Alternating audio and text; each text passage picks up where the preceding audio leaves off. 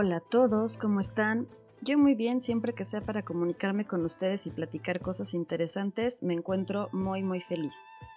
Hoy les quiero presentar esta nueva sección donde revisaré brevemente algunas noticias recientes que básicamente son de tema policíaco y esto lo hago porque es lo que vivimos realmente día con día y que a veces aunque de un modo sumamente burdo, vulgar y hasta cruel, nos llegamos a enterar por estas portadas sangrientas que cuelgan de los mecates de los puestos de periódicos, que por más que queramos evitarlas, a veces no podemos, la verdad. Pero que de fondo cargan con una realidad brutal, pero tristemente fiel a nuestra vida cotidiana. Ojo, que no estoy diciendo que México es el peor país del mundo y que todos somos eso que vemos en esos periódicos, definitivamente no. Y afortunadamente creo de corazón que sigue habiendo mucha luz, pero esa cruda realidad nos habla de lo que sí se vive en esta ciudad y bueno, en todas las demás ciudades de nuestro país, a pesar de que nuestros gobernantes digan que tienen otros datos. La verdad aún no sé cómo se va a llamar, se aceptan sugerencias, pero mientras le dejaré algo así como el rincón policíaco. Bienvenidos.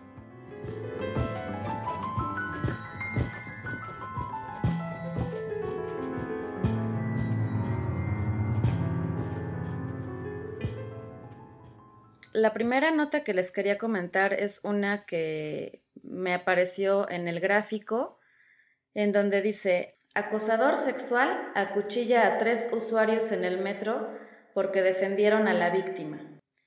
Esta noticia, aunque es pues fea y, ya te habla de tres personas heridas por una arma punzocortante, pues realmente me parece más positiva que negativa porque habla de que la sociedad otra vez está defendiéndose a sí misma y que ya no es tan indiferente cuando ven que algo está ocurriendo. En este caso, un sujeto estaba agrediendo sexualmente a una chica y tan la estaba agrediendo ya en un nivel superlativo, pues traía un cuchillo, o sea, no era nada más que la estuviera tocando o la estuviera acosando, o sea, el tipo iba preparado para cometer algo violento, dado que llevaba un cuchillo.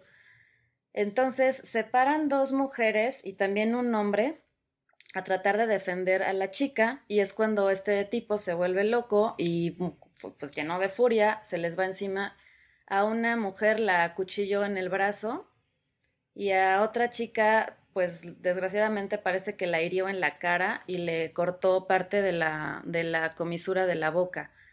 Ojalá que de verdad no le quede una marca y si le queda, que sea eh, un recuerdo de que ella actuó bien y que fue una mujer súper valiente que defendió a otra persona que estaba en peligro. Asimismo, el hombre que fue el que terminó peor porque lo hirió en el abdomen, pues bueno, ya fue socorrido, fue llevado al, al hospital. Esperemos que realmente no sea tan grave su herida y que también, si lo es, pues que poco a poco pues salga de esta pero igual, o sea, cualquier cicatriz que quede, la verdad es que yo la llevaría con mucho honor. O bueno, espero que, que la tomen así, o sea, como algo que les recuerde lo honorable que fue su actuación. Y bueno, esta chica afortunadamente no sufrió, la, la que estaba siendo agredida sexualmente no sufrió más. El tipo obviamente fue consignado y bueno, pues ya lo que siga va a ser algo como que vemos muy seguido como que pues ya salió a los tres meses, que no se presentaron a cotejar las personas este, testigos o lo que sea. Eso ya está como siempre en manos de las autoridades corruptas y seguramente así será. Pero por lo menos eh, lo que yo saco de positivo de esto es que la sociedad otra vez se está pues defendiendo a sí misma y ya no está tan indiferente. Por cierto, el nombre del agresor es Juan Carlos y aunque se protege un poco su apellido, aquí en la nota se les salió más o menos que se apellida Acosta, porque dice, Acosta fue presentado en la agencia 50 del Ministerio Público en el edificio de la Fiscalía de Justicia de la Ciudad de México, junto con otro joven de 19 años, el cual se presentó como testigo de la riña. O sea que hasta hubo uno que se ofreció a ir como testigo. O sea que eso también habla súper bien pues de esta persona y de que actuaron como en equipo. Eso la verdad se me hace muy padre. Y muchas gracias a Juana Karen M, Ana Cristina B, que son las chicas que sufrieron el, ataque del, sujeto este. Y la persona que llevó la peor parte, que fue el que fue herido en el abdomen, se llama José Antonio V. Pues también gracias a ellos tres por haber defendido a una persona en peligro.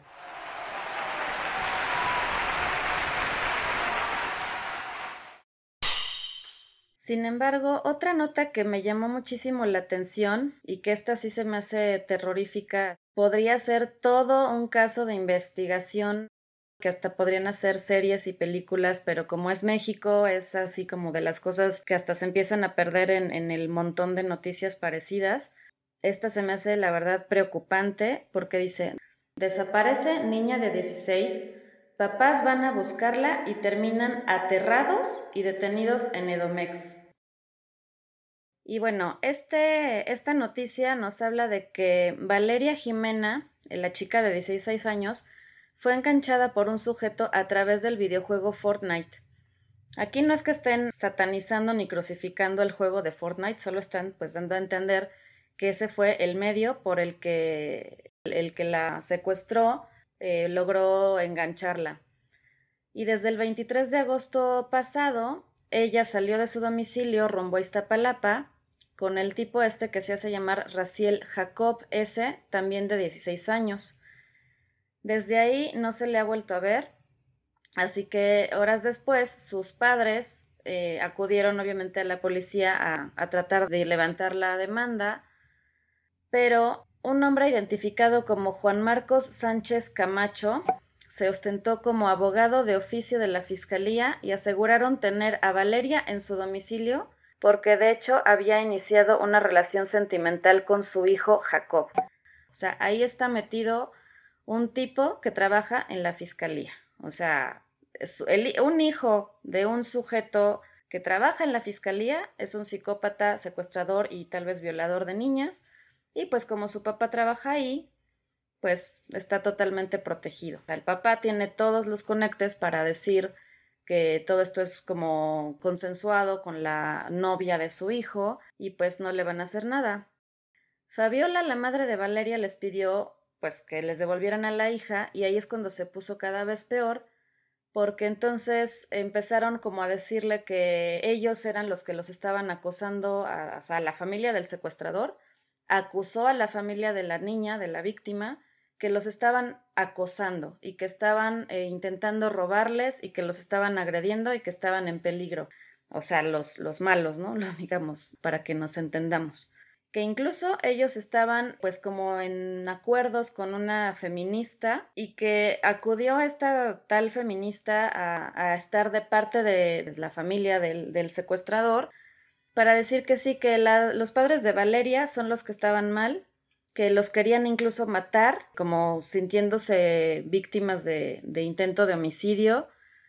Entonces, mandan llamar a la policía cuando la familia de Valeria está ahí pidiéndoles que la regresen.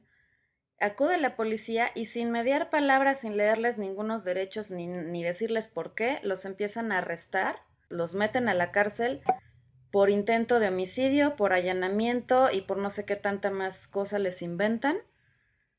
Y bueno, algo que me llama la atención es que en las fotos de esta nota sale una foto de un, no sé, de una como estatua, de un, de una figura como demoníaca, como si fuera un altar satánico. No sabemos si esto es algo que la familia logró recuperar de fotos que le, que le, había mandado el tal eh, Jacob a, la niña Valeria. Eh, no sabemos por qué, pero está esa imagen en la nota y no hacen ningún comentario respecto a esa imagen.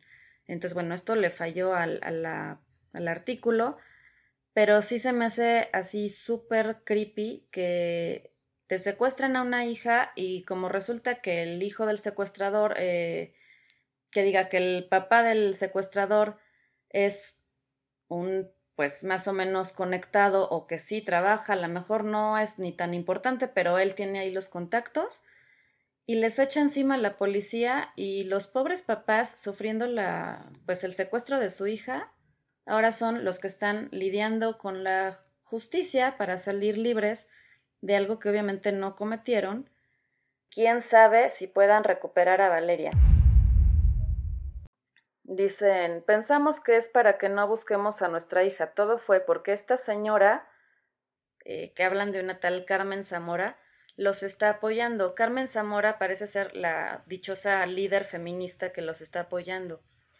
Y no sabemos lo que está pasando. Lo único que pedimos es que nos apoyen para buscar a mi hija y que no me traten como delincuente porque nosotros no hicimos nada.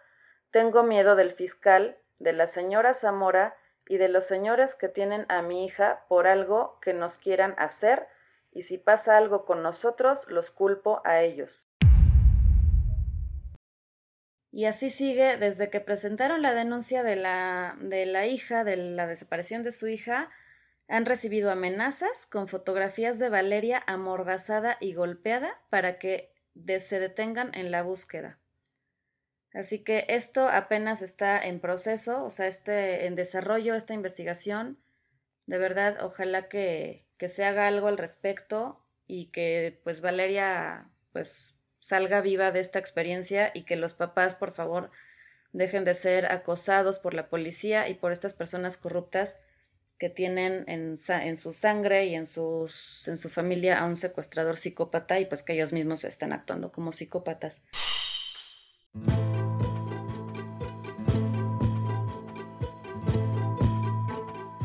Y así hay noticias y noticias y noticias terribles que pasan en nuestro país.